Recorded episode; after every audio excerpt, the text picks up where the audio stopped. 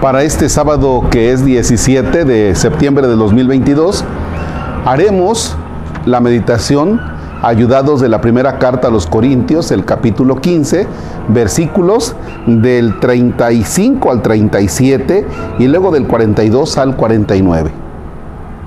En el nombre del Padre y del Hijo y del Espíritu Santo. Algunos dirán, ¿cómo resucitan los muertos? ¿Con qué clase de cuerpo vuelven?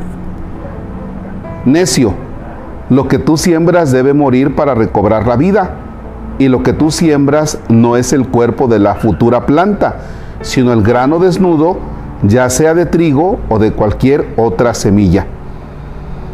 Lo mismo ocurre con la resurrección de los muertos. Se siembra un cuerpo en descomposición y resucita incorruptible se siembra como cosa despreciable y resucita para la gloria. Se siembra un cuerpo impotente y resucita lleno de vigor. Se siembra un cuerpo animal y despierta un cuerpo espiritual.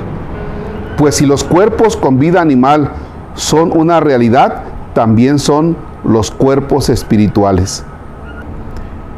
Está escrito que el primer Adán era hombre dotado de aliento y vida el último Adán, en cambio, viene como espíritu que da vida. La vida animal es la que aparece primero y no la vida espiritual. Lo espiritual viene después. El primer hombre sacado de la tierra es terrenal, el segundo viene del cielo. Los de esta tierra son como el hombre terrenal, pero los que alcanzan el cielo son como el hombre del cielo. Y del mismo modo que ahora llevamos la imagen del hombre terrenal, llevaremos también la imagen del celestial. Palabra del Señor. Gloria a ti, Señor Jesús. Fíjense que pareciera que este texto solo tiene lugar en la Pascua de la Resurrección del Señor, pero no. Hoy la liturgia nos lo presenta para la Eucaristía y por eso es que me atrevo a tomar este texto.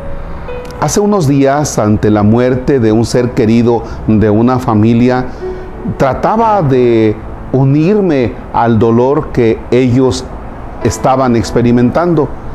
Y les decía lo siguiente, la muerte no tiene la última palabra. La última palabra la tiene la vida y la vida plena, la vida en el Señor. Y fíjense bien por qué digo esto de la vida plena, la vida en el Señor porque a veces si nosotros nos quedamos solo en el acontecimiento de la muerte, y a veces acontecimientos dolorosos, acontecimientos trágicos, ¿verdad? Si nos quedáramos solamente ahí, estaríamos perdidos. Pero si nosotros ponemos nuestra mirada, sí, en el acontecimiento de la muerte, pero en Dios que tiene la última palabra.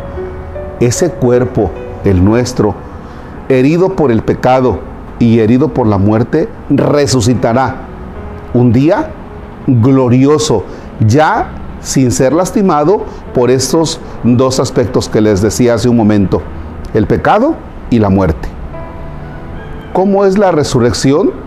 Es un cuerpo glorioso, es un cuerpo que participa de la gloria de Dios, es un cuerpo dignificado, si nuestros cuerpos hoy son tan lastimados por los vicios, por diferentes cosas en la vida, esos cuerpos resucitarán ya para la vida, pero no con las características que ahora tienen, sino con las características unidos a Cristo resucitado, que nos hace resucitar y adentrarnos en una vida meramente espiritual y para la eternidad. Queridos hermanos, si usted ha experimentado el dolor ante la muerte de un ser querido, esta lectura trate de llevarla a su mente, a su vida. Ese ser querido al que usted le llora y le llora con justa razón y que extraña, resucitará glorioso.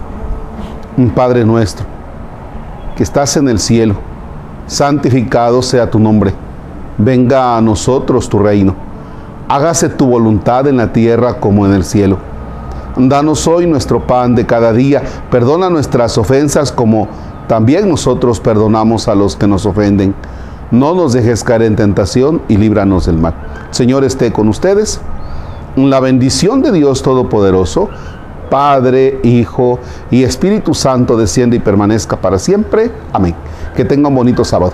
Oigan, eh, quizá escuchen un poco de ruido de un perro que está ladrando, de los trailers que pasan, pero nos quedamos sin energía eléctrica en el momento de grabar y pues esas son las realidades que vivimos. Así es que una disculpa por los ruidos. Que tenga bonito sábado.